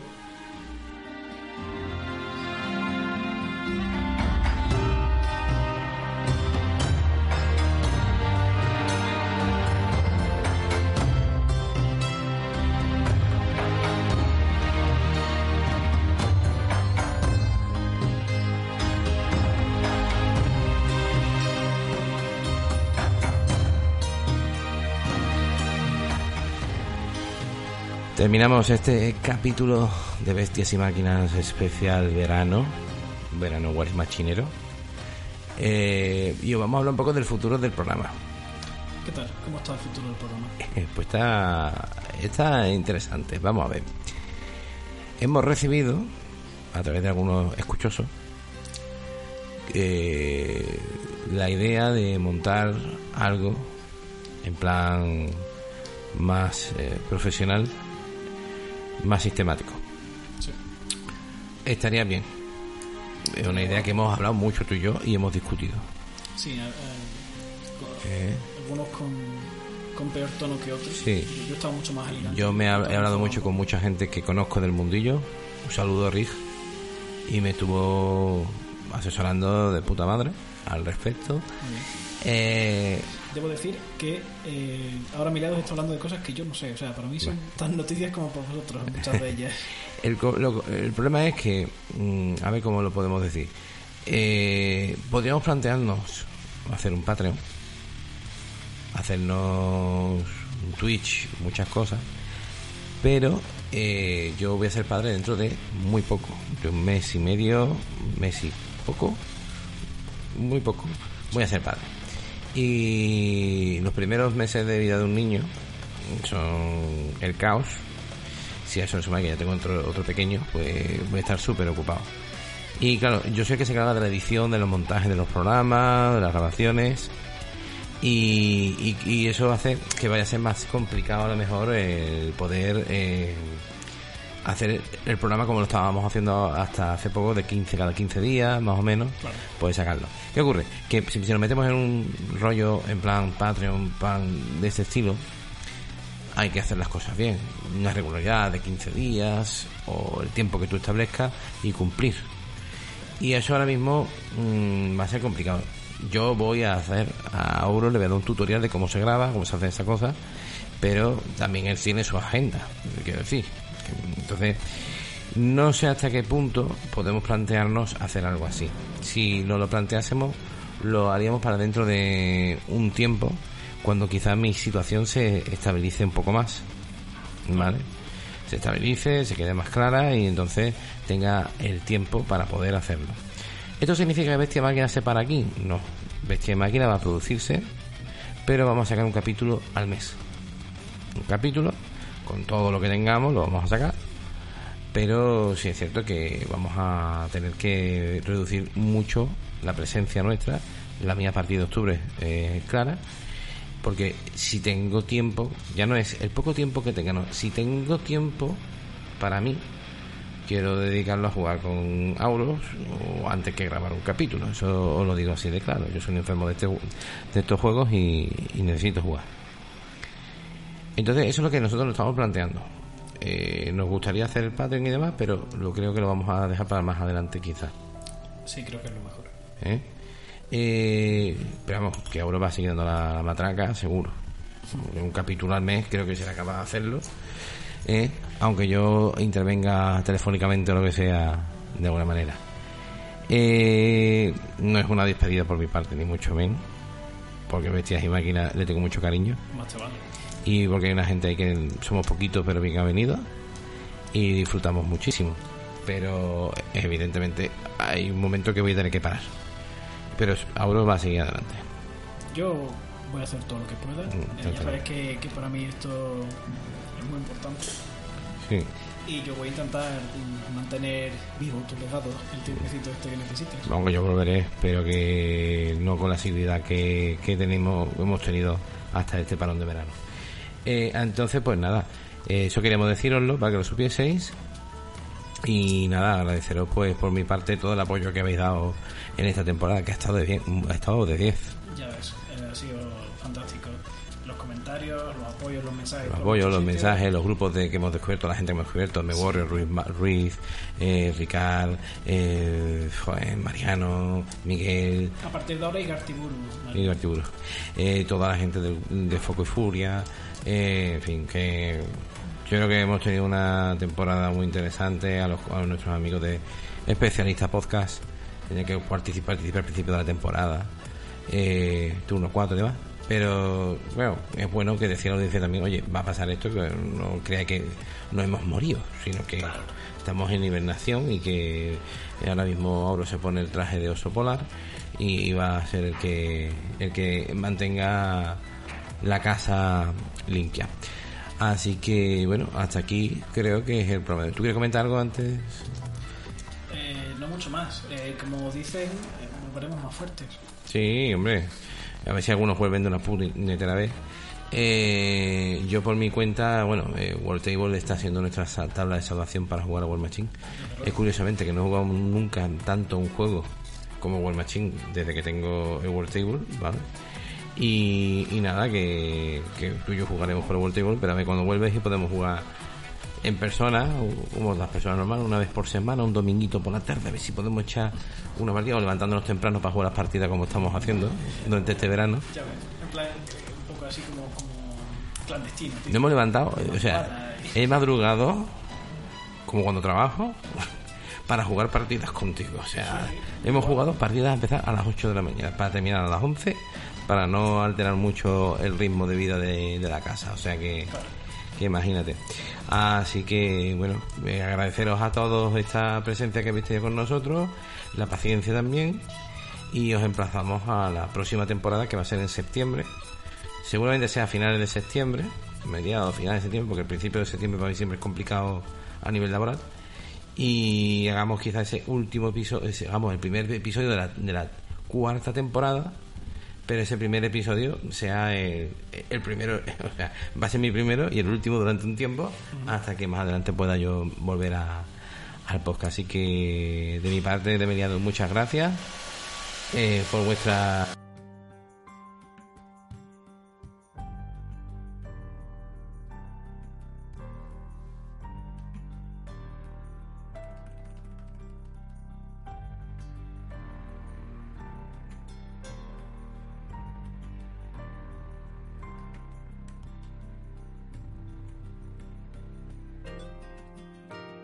Bueno, que hemos tenido aquí un, problema técnico de la, familia. Eh, el caso es que, bueno, que, que eso será el último capítulo y tengamos ahí muchas cosas para comentar de aquí en un mes. Despídete, anda, guapetón. Pues nada, eh, muchas gracias a todos por, por el amor que nos habéis dado, eh, que nos llega y nos gusta mucho. Eh, yo tengo muchas ganas de, de continuar el proyecto, haré todo lo que pueda por, por dejar el listón como lo ha dejado aquí mi, mi maestro y compañero. Y nada, eh, nos vemos pronto chicos. Ah, y la pregunta que se está haciendo la gente seguramente. será- será- Oye, ¿y para hablar de Warcraft Mecánica y haréis cosas de Warcraft Mecánica en el juego? Hombre, pues podríamos hacer Sí, a ver, seguramente, pero... Son, meca son, son máquinas más avanzadas, pero son máquinas. No hay bestia, pero hay máquinas. Podéis decirnos vosotros si queréis más, si queréis menos y, y qué os parece. Os recomendamos que lo probéis, sobre todo, porque es muy diferente. Mm, Y totalmente. Está muy bien diseñado. Pero evidentemente no todo, no todo es luz y color. Pero bueno, eh, probadlo si podéis, porque es muy especial. Bueno chicos, pues nada, muchísimas gracias por estar por ahí. Os esperamos dentro de un mes. Eh, aquí los chicos de Bestia Maquera se despiden. Hasta luego. Pintad las cosas. Pintad las cosas, mamoncete. Nos vemos dentro de un mes. Un abrazo. Adiós.